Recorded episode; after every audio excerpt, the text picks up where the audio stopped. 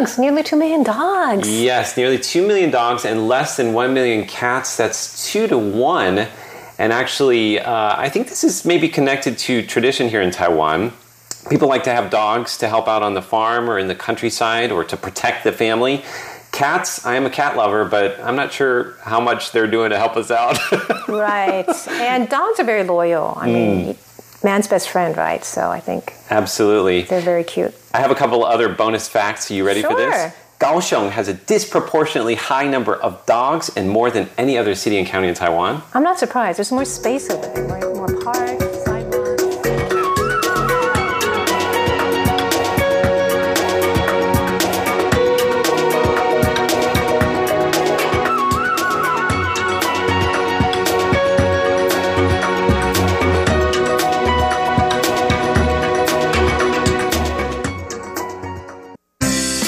What's this all about? Why are they doing that? What's going on here? It's Curious John. What is he curious about today?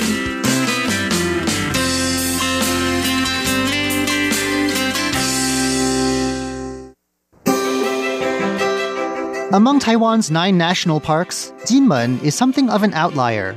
It sits on an island also called Jinmen, far closer to the Chinese mainland than to Taiwan proper. It has none of the high mountain landscapes or tropical waters that are the hallmarks of so many of its fellow national parks. But what Jinmen does have, none of the other parks can claim. Scores of historic buildings and a battle scarred military heritage that was long off limits to outsiders. The park is a monument to an island that has seen dynasties come and go, weathered Cold War attacks, and emerged to become one of Taiwan's most unique spots for tourism. Joining us on the line today is Jinmen National Park's Mr. Chen. Mr. Chen grew up on Jinmen just as one of the most dramatic chapters in the island's story was unfolding. Today, he'll be sharing not just facts about the island's past, but his own recollections of what it was like to live through it. Then he'll be joining us again next week to tell us about the island's many tourist sites and its natural treasures.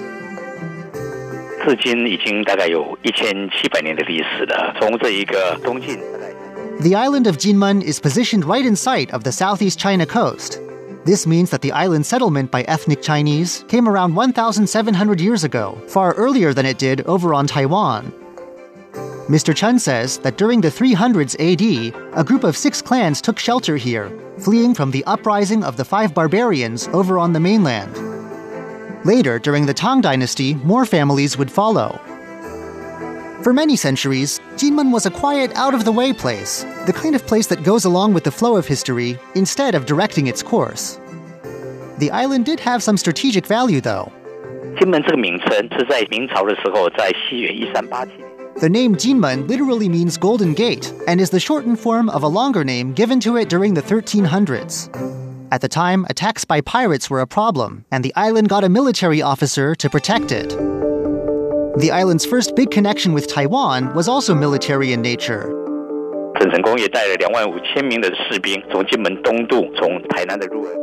during the 1600s, the warlord Koxinga used the island as a base for a successful invasion of southern Taiwan, where he ousted a Dutch colony and replaced Dutch rule in Taiwan with his own.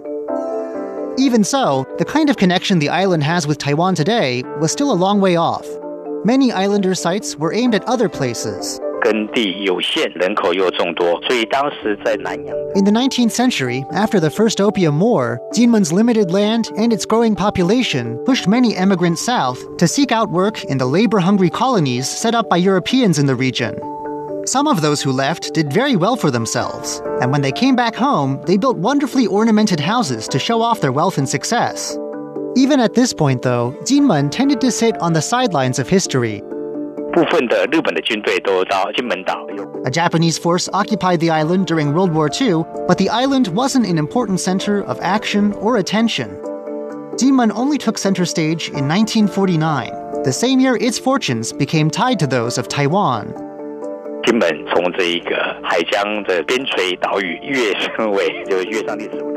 That year, Chinese communists took the Chinese mainland, pushing the Republic of China government out over the sea to Taiwan. Along the mainland coast, though, the government still held on to a few small island toeholds. Jinmen and its smaller neighbors were among them. Though the government's new center of operations was over on Taiwan, Jinmen was now key. The island was a front line that could protect the approaches to Taiwan, and just maybe, it might even be used as a launch pad for the government's dream of retaking the mainland. After a communist invasion attempt was beaten back in 1949, a Cold War frontline had been drawn, and despite later battles over the island, it held where it was. Mr. Chen says that from 1956, the island was placed under martial law. Only locals and military personnel were allowed, and life on the island became heavily restricted. Mr. Chen recalls that when he was growing up, locals couldn't go near the coast. Only fishermen with permits were accepted. To make sure there were no intruders or spies on the island, the military and police did regular door to door headcounts of civilians locals were forbidden to own cameras or radios. Cameras to keep people from photographing sensitive sites, and radios to keep them from hearing enemy propaganda broadcasts. At a certain time each evening, roadblocks were set up, and only those with passes could go through. At night, every home had to draw blackout curtains over the windows. One of the key battles over the island came in 1958 this was a massive bombardment of Jinmen that was then followed by regular shelling all the way to the end of 1978. After the intense early firefights died down, the communists adopted a regular shelling schedule, firing every other day. You could predict exactly when the shells would come. On dates ending in even numbers, all would be quiet. But on dates ending with odd numbers, you could expect the shelling to start up again. Mr. Chen remembers that it would all start up in the evenings around dinner time.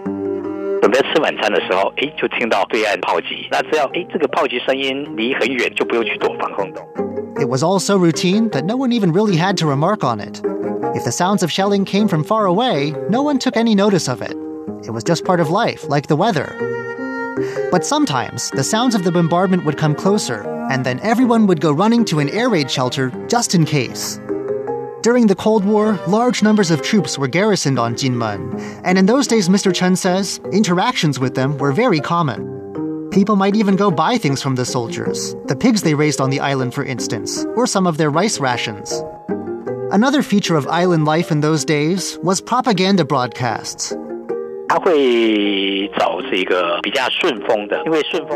The island and the mainland were close enough to one another that broadcasts from loudspeakers could reach the other side though not always very well.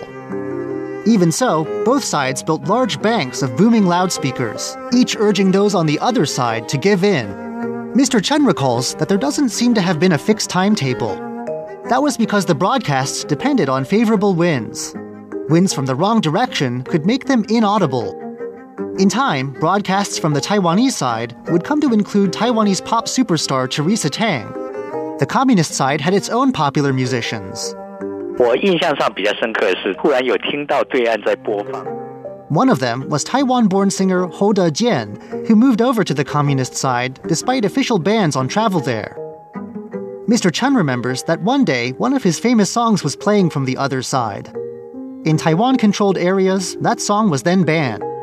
This back and forth contained messages about how great life on the other side was, and so on. But Mr. Chen says that much of the time you couldn't quite make out what was being said. 八十二年，我们金门岛就随即的从神秘的战地就开放观光。The island of Jinmen wasn't alone in being put under martial law. In Taiwan, too, martial law continued well into the 1980s. But on frontline Jinmen, it dragged on for even longer, lifted only in 1992. The end of martial law brought big changes to Jinmen. In 1993, tourism began, and the curious could finally come see what had been closed off to outsiders for so long. What tourists came to see was what decades of shelling and military alert had left on Jinmen fortifications, tunnels, and giant loudspeakers, but also many old buildings and a natural environment left undisturbed by development. Since then, direct links with the mainland coast have reopened, and despite lingering cross strait tensions, the island is cut off no more. But the arrival of tourists brought concerns. 所以当时讲说开放观光可能随即会带进一些破坏的行为，它需要有一个专责的机构。After all, so much of what makes the island attractive, the preserved historic buildings and the wildlife, are in such a good state precisely because there was long no tourism at all. Wouldn't big crowds put it all at risk? Something would have to be done to protect the island's treasures. Something like setting up a national park. That's exactly what happened in 1995 when Jinmen National Park was established. What exactly are all these treasures that the park's there to protect? Join us again next time when Mr. Chun comes back to give us the grand tour. I'm Curious John, and I'll see you again next week.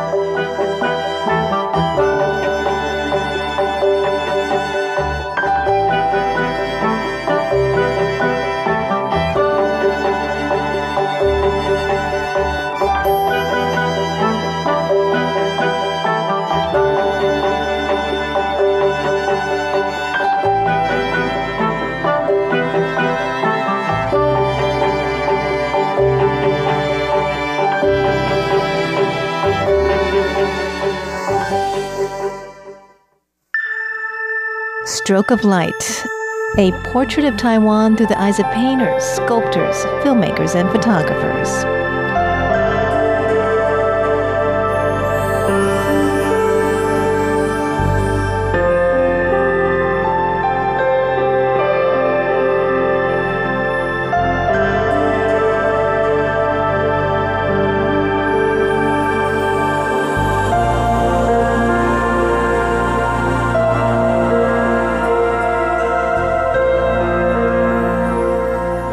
And welcome back to Stroke of Light. I'm Jake Chen.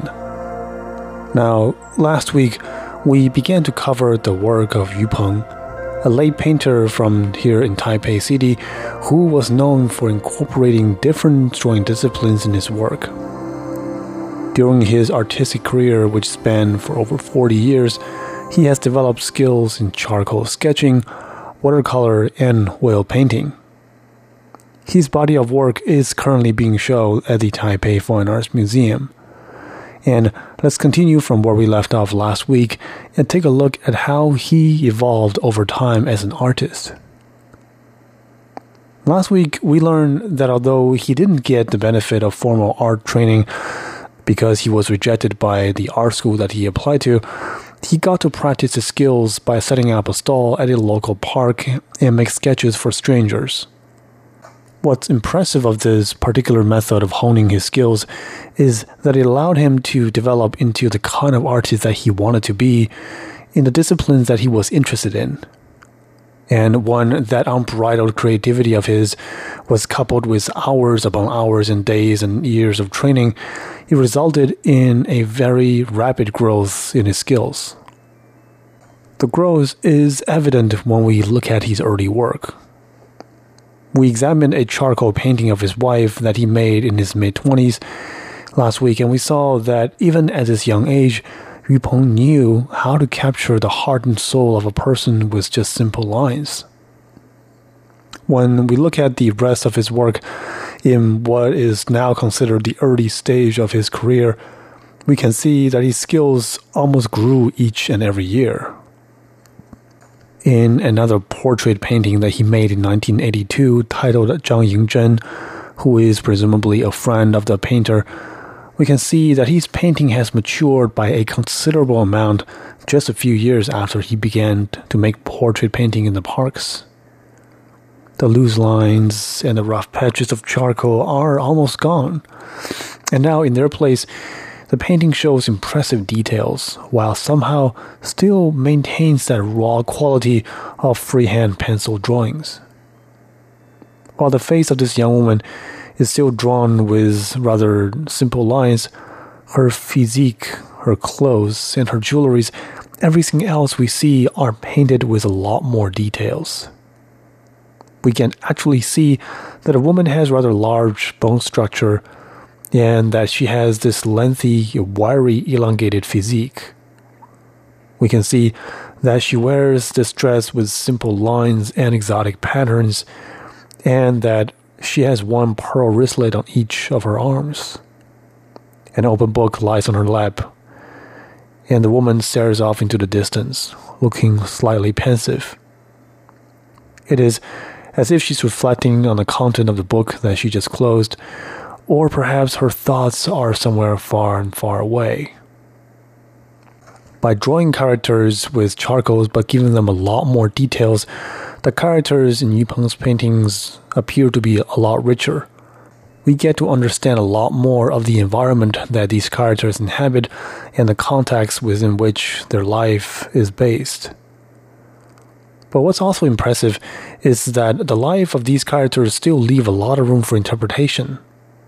And this openness for interpretation is something that Yu Peng experiments quite a bit in the works that he's made in these years.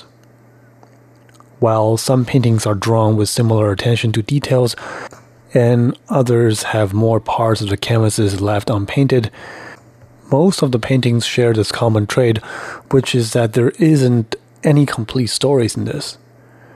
Most tend to describe an environment where these characters inhabit and interact with one another without clear intention or clear conclusions. And we, as the viewers, have to fill in the blanks. This is what makes Yu's painting so interesting not to just see, but to read into. Because we can literally stay in front of the painting for seconds or for minutes, if not hours, and paint our own picture and fill in our own gaps. Next week, we're going to see how Yu Peng's travel across China on multiple locations further enriched his painting techniques and the messages that he tried to convey. For Stroke of Light, I'm Jake Chen.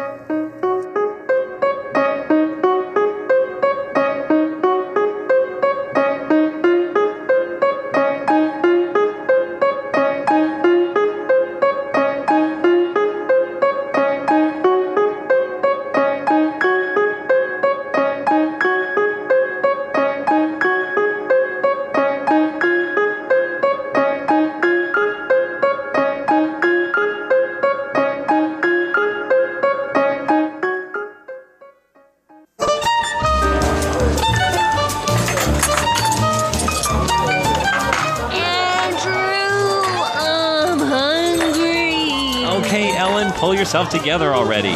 It's time to feast. Sit down at the table with Andrew Ryan and Ellen Chu on Feast Meets West. 欢迎光临，欢迎光临，先生，请问你们几位？两位。 Hello, welcome to the feast, and this is Ellen Chu. And this is Andrew Ryan. Mm, do you smell the coffee? I wake up and smell the yes. coffee. I need it's my once coffee. again a coffee break. One of the most well treasured tradition on the feast is that we drink coffee while recording our show. So That's right. And in fact, I have to say, many of these cups, especially the one that I have in my hot little hands right now, Mm-hmm. Were bought by Ellen Chu. So I want to take this opportunity to thank you very much. well, you're welcome. So our show is fueled in part by the generous support of coffee. Yes. And Ellen Chu. yes. and it says your name on it. It's very important, right? It has a happy face for you It says too. Chu, and it says happy. Uh-huh. And it says 2P, which means two people. So that means you, you get two cups. right. Yeah. Thank Okay. you so much. And we always get the Welcome. same thing, too. I get mine black. Yes, and I get my mocha, low fat mocha with whi- whipped cream.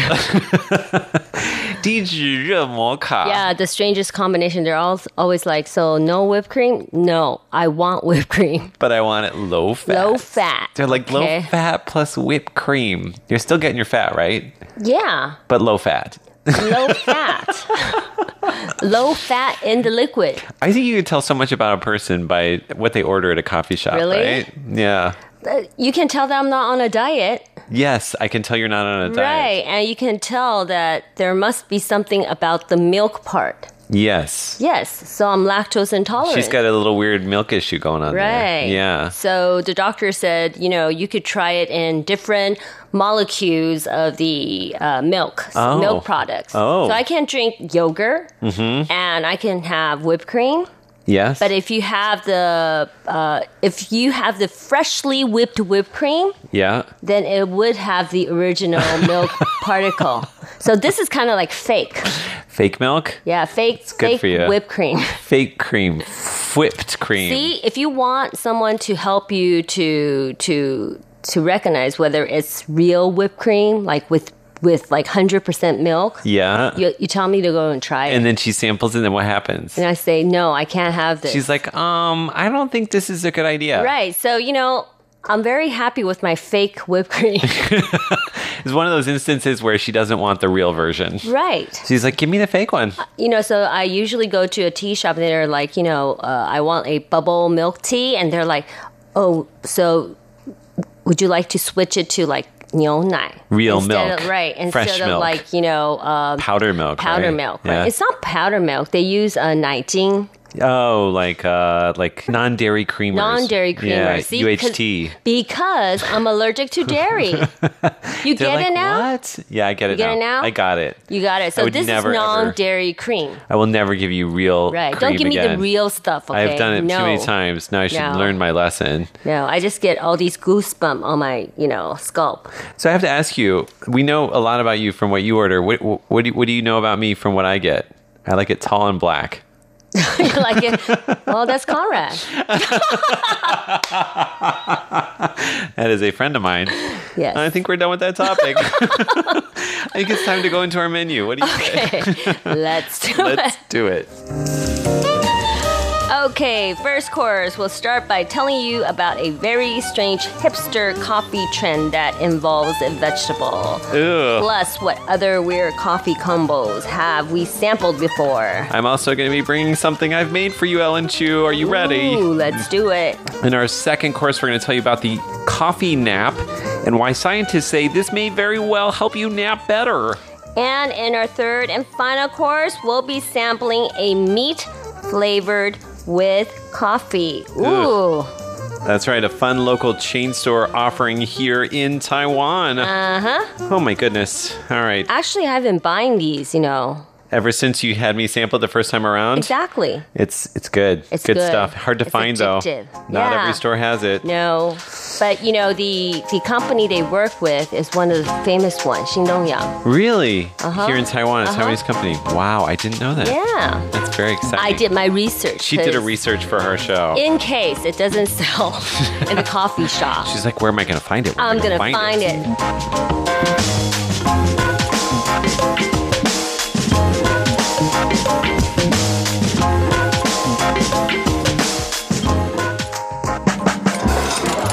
First course. Okay. Are you ready? Yes. You I'm don't still seem it. thinking. You're still thinking about what? Coffee and avocado, what's the point? yeah. You gave it up so quickly, Ellen Chu. we have it. Coffee served in avocados. That's right. So, what the heck is that about? It's called avolatte. Avo latte. But why? Why? So many questions, so few answers. I mean, does it bring out the cream of the avocado? I think it's just like it looks cute, right? I know it's it's just the it using avocado as a container. So they're not even putting avocado in the coffee, are they? No. So what they do is they they dig out the the fat of the avocado, like the flesh, and then they put a latte in it, and then they do latte art with like a little flower. Mm-hmm. And then people are showing up on social media holding avocados with lattes in them. It's it's it's a silly trend. I mean, would you have that? I mean, would you would you order that? No? I mean, I can't even understand like because it won't stand up, right? Right. And then you have to like You like have to hold it. really carefully. Otherwise, you're gonna burn yourself with like burning hot avocado juice. Uh huh. So basically, this uh, Uh-huh. I somebody think posted people it. in Australia is just bored. Yes. also in Turkey, there's a cafe in Turkey that Okay. Uh-huh. started it, and then somebody posted one in Australia, and now you know some people are having avo lattes. They think Okay. it's something that you should be drinking. So we found this from the Independent uh, in the UK. Mm-hmm. Now, I'm, I brought something here that I want you to sample, um, and and I also want you to think about other unusual coffee pairings um, as you sample this. Don't worry, there's no milk in it. I Mm-hmm. Okay. promise. Not, there's nothing you can't have in it. Mm-hmm. Well, I don't think so. No, I'm kidding. oh, she looks super nervous. Do you see it? It's in that container over there. So I actually whipped this up in my kitchen this morning. Oh, I know what you did. You do because you, Sparkling water. you heard that. Oops. But this would work because people drink sparkling water with coffee. I have to tell you, I didn't put any sparkling water in this. You know what I did? Soda? Nope. I bought this soda maker. Yeah. And so what you do is you put That's why you put gas in there. iced coffee. So I didn't put any soda water. I put uh-huh. the actual soda in Right. the coffee. And so it is carbonated iced coffee. And it's kind of weird. it's kind of weird. What do you, what, what's your reaction to it, Ellen Chu? Tastes like flat Coke. Flat Coke. Uh. So the trick is, is I think it needs to have more have sugar in it. You have sugar, then you'll have like Coke. I think that you think it tastes like Coke because of the color, because it, It has does. It has like a flat Coke taste. it maybe needs more fizz. So the tricky part about it though is because when you you For put some fizz reason, in it. it, tastes like beer. interesting, right? Mm-hmm. Well, it is not beer. I promise. There's no beer in Mm-hmm. here. It's only coffee and water and carbonation. Mm-hmm. That's all that's in there. I think. I think it's because of the fizz. You're tasting the fizz. That's a very similar foam to the beer. Mm-hmm. Right. Because when you pour it out, it has a head on it. Mm-hmm. But it's kind of weird. Mm. That's why we've never heard this before. Nope. Never heard of carbonated coffee. No. But you know what? I have a great name for it if they do want to sell it. she's done playing. I think she's she's had it. What's the name? Carbon copy. Come on, that was good, right? Carbon copy. and you spell it K O P I like in Hawaii, right? Okay. Carbon copy. He has a name for it. Okay, start selling at RTI. Yeah, I'm going to trademark that. So if you heard this in our show, mm-hmm. don't try it because I've trademarked it. Okay. All right. So I hope you do well in your business, okay? Can you think of any other? Have you ever had any other weird coffee pairings before? Uh, weird ones. So maybe coffee with um, the pearl 珍珠. Oh, that's actually not a bad idea. Mm-hmm. Yeah. Mm-hmm. So like pearl milk tea, the little like, gl- globules of tapioca. Yeah. Yeah, that'd be fun. That'd be fun. I have had um, coffee with Chinese medicine before. It's a little strange. Why'd you add that? Well, there's this um, coffee shop in New Taipei City where it the parents were they had a Chinese medicine shop, and then the the kids were like young hipsters, and they decided they wanted to have a coffee shop. So they decided to take their parents' Chinese medicine and put it in the coffee. It's just like poisoning people, right? Putting medication into other people's coffee. You never know. You get the kick of caffeine, and then you get like goji berries or like That's cinnamon. strange because usually coffee kind of like reduces all the, the effect, right? yeah effect of the Chinese medicine.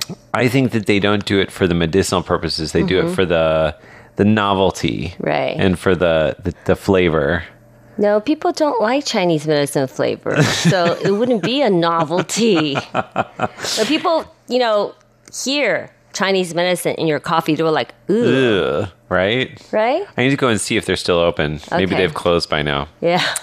Well, just a moment ago, you mentioned uh, beer. Mm-hmm. Uh, we actually have a song called "Beer Coffee," "Pijo Cafe," which I think sounds pretty revolting. Mm-hmm. It sounds worse than what I cooked up for you, doesn't it? I think so. Okay. All right, but we're gonna listen to it. We don't we don't need to try it, okay? That's right. All right, so we'll come back with the coffee nap. That's right. And this is a song by Xu Ruyun. 喝了啤酒就喝不下咖啡，选择了清醒才能陶醉，感受太明白，享受不到暧昧，守候到天 明就一往天黑。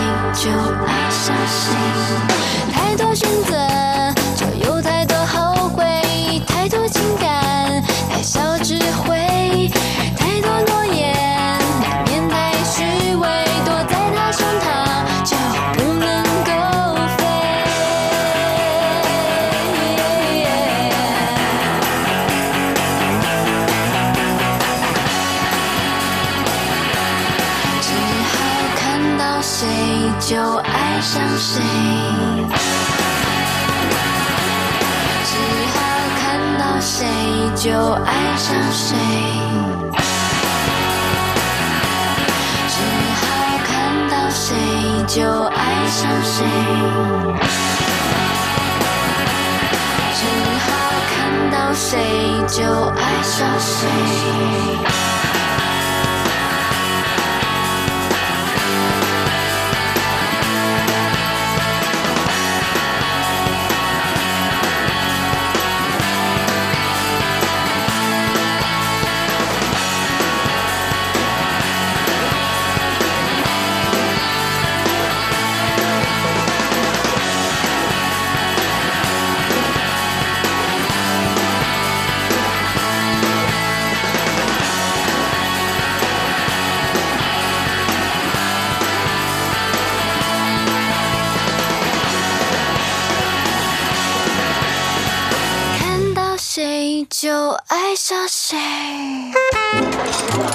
Second course.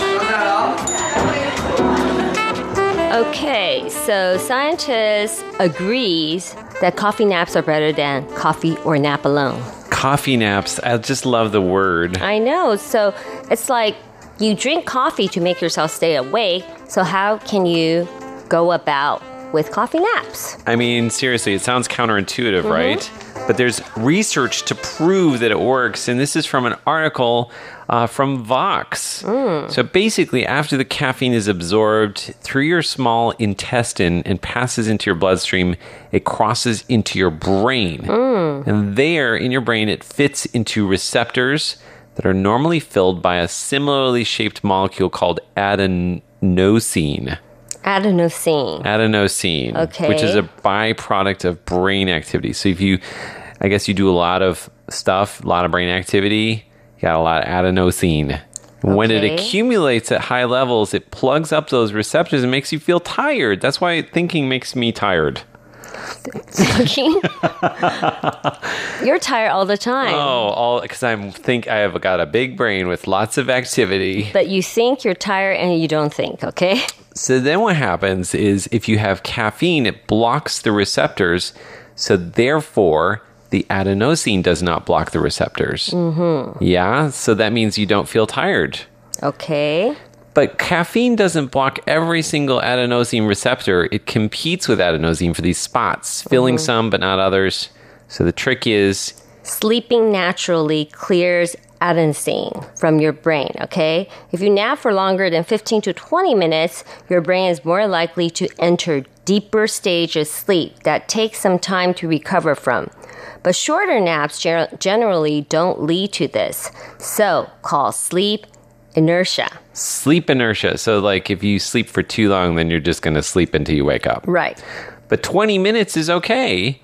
Uh, and you'll feel better after a 20 minute nap. And uh, that is also, incidentally, the same amount of time it takes for the caffeine to get through your gastrointestinal tract and your bloodstream anyway. Okay. So you have your coffee, you go and take a nap, so you satisfy the nap need. And by the time you're done with the nap, the coffee, the caffeine starts to kick in. And then you feel awake. Okay. Do you want to try it? I kind of want to just play music for the rest of our show and have a coffee nap and then wake up. And it'll be next day. If you do for more than 20 minutes. right. Yeah. So, um, and there's experiments that show that this works. So, if, I guess what they did was they gave people coffee naps. Like in the UK, they did 15 minute coffee naps. And people who had them committed fewer errors in a driving simulator than when they were given only coffee or only took a nap. Whoa. And Japanese study found that people who took a caffeine nap before taking a series of memory tests performed significantly better on them compared with the people who only took a nap or took a nap and then washed their faces or had a bright light shone into their eyes. Wow. I w mm-hmm. I I so it works. There's like research to back it up. Mm. So what you do again? Have a coffee. You have to drink it quickly, so maybe an iced coffee is best. Mm-hmm. Then after you're finished, go to sleep right away. Okay. So you know, don't worry if if you don't fall asleep. It doesn't come easily. Just try reaching a kind of tranquil half asleep stage, mm-hmm. and then make sure to wake up within 20 minutes. And voila, the perfect coffee nap. Okay. Try it, okay? I, you know, I think I did it once by mistake. Mm-hmm. Like I was so, I so wanted a. It was like when I was traveling internationally. I so wanted to have uh, coffee, and when I got on the airplane, I took a coffee, and then like I fell immediately asleep, and then 20 minutes later, I was wide awake and felt great, Really? amazing. Okay. So maybe it was the caffeine. I think it was the caffeine, but it was also the nap. Like I think you have to, you have to be tired enough But to be able make to fall sure asleep. you don't want to do this at night because you don't want to wake up like 20 minutes later and feel great, okay? you want to sleep at night. Seriously, can you Mm-hmm. imagine? That would be a nightmare. Mm. Goodness. Okay, so here's another song. This is called Black Coffee. Oh, this is my coffee. Yeah. It's by Ella Fitzgerald. Another uh, retro tune. We'll be back in just a moment with a coffee and meat pairing. I'm feeling mighty lonesome, haven't slept a wink.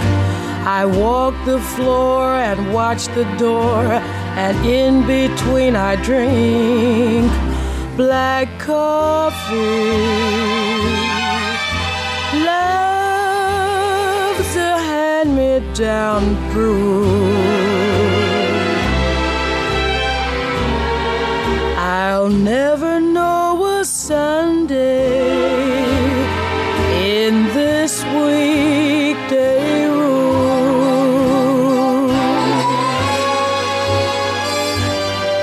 I'm talking to the shadows from one o'clock to four. And Lord, how slow the moments go when all I do is pour black coffee. Since the blues caught my eye, I'm hanging out on Monday, my Sunday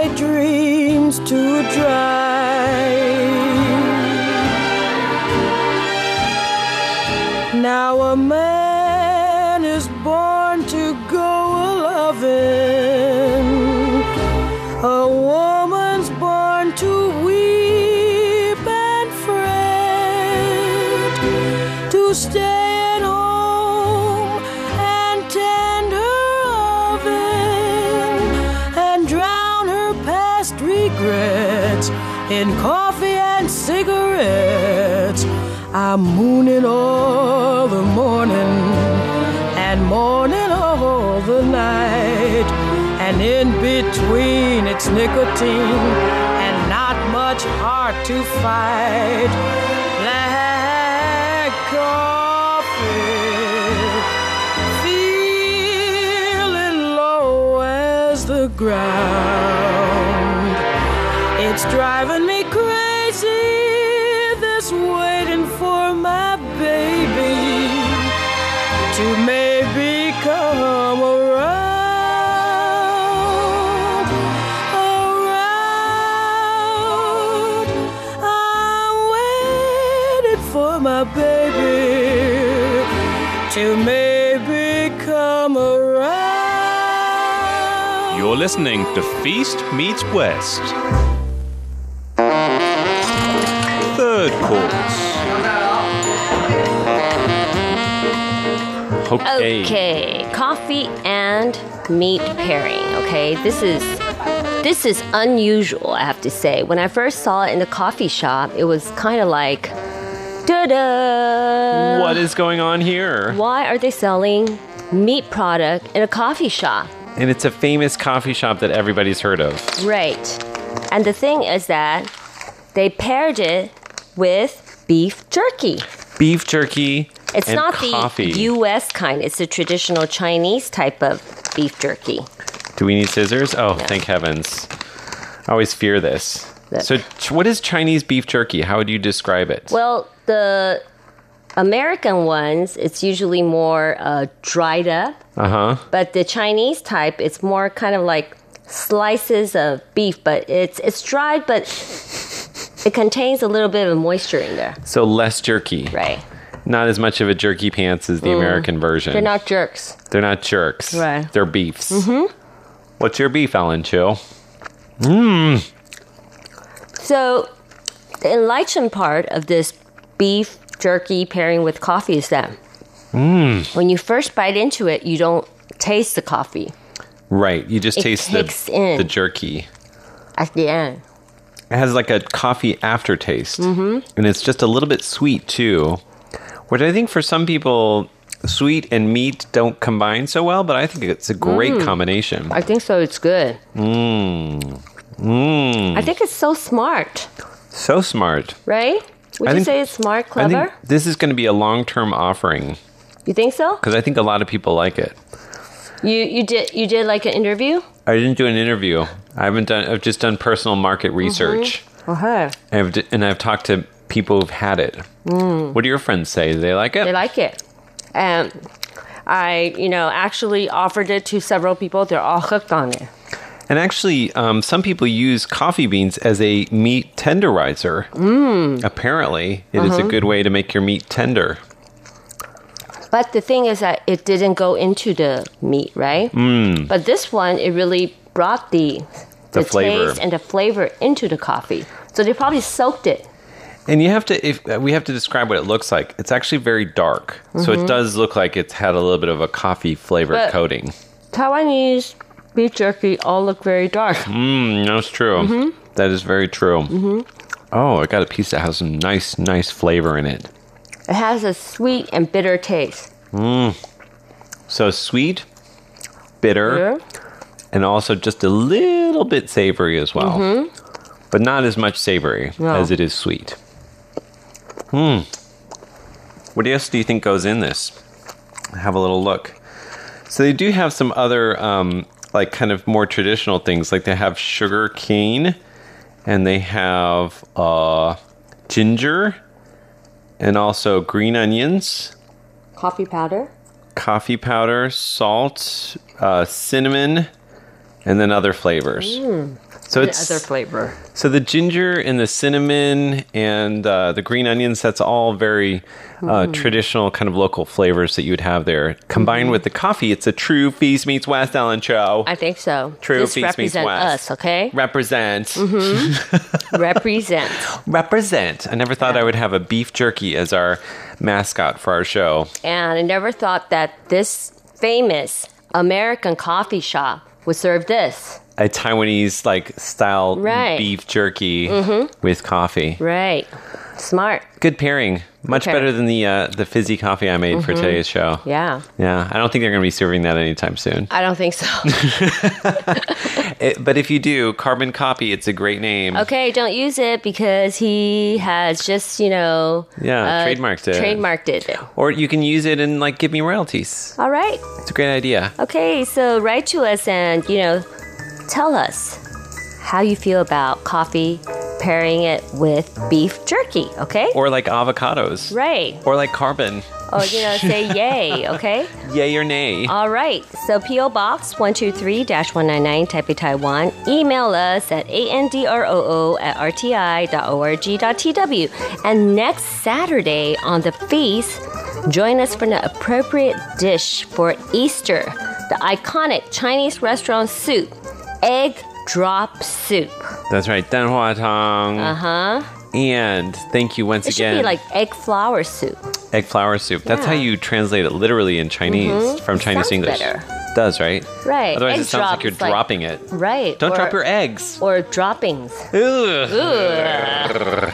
Okay. So, thank you once again to Ellen Chu for providing coffee and for the unequivocal support Mm-hmm. and generous support of coffee. Yes. Everyday show. We work on it. Okay. We're fueled by coffee. Right. So before we go, we have one final song. It's called Black Coffee, and it's it's Coffee. performed by Pete P. 克斯.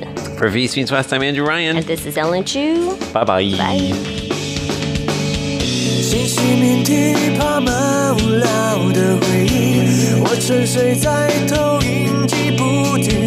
难自语，暂时得到休息。手机讯息传来的城市字句，不想继续是这段感情的结语。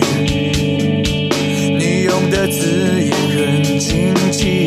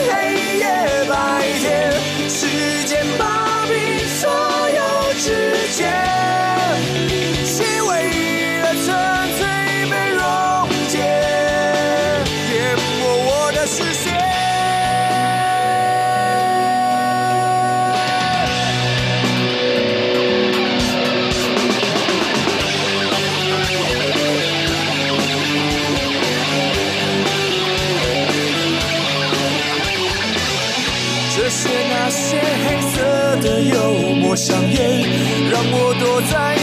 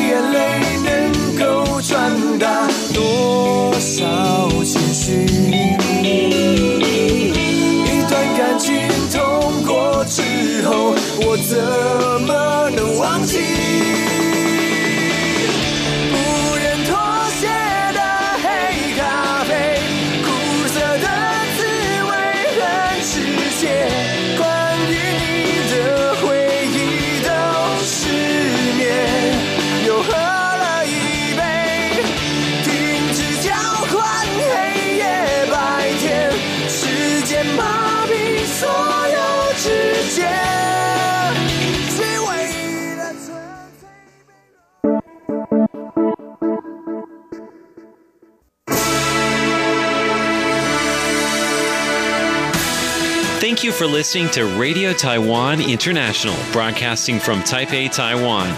Check out our website at english.rti.org.tw. Again, that's english.rti.org.tw for the latest news and features from Taiwan. You can also listen to our programs and watch videos as well. Our 60 minute English language program can also be heard every day at the following times and frequencies. In southern China and South Asia from 1600 to 1700 UTC on 6180 kilohertz. Again, that's in southern China and South Asia from 1600 to 1700 UTC on 6180 kilohertz. And in Southeast Asia from 0300 to 0400 UTC on 15320 kilohertz. Again, that's in Southeast Asia from 0300 to 0400 UTC on 15320 kilohertz. We'd love to hear from you. Please send your comments to PO Box 123 199, Taipei, Taiwan. Again, that's PO Box 123 199, Taipei, Taiwan. Or send an email to rti at rti.org.tw.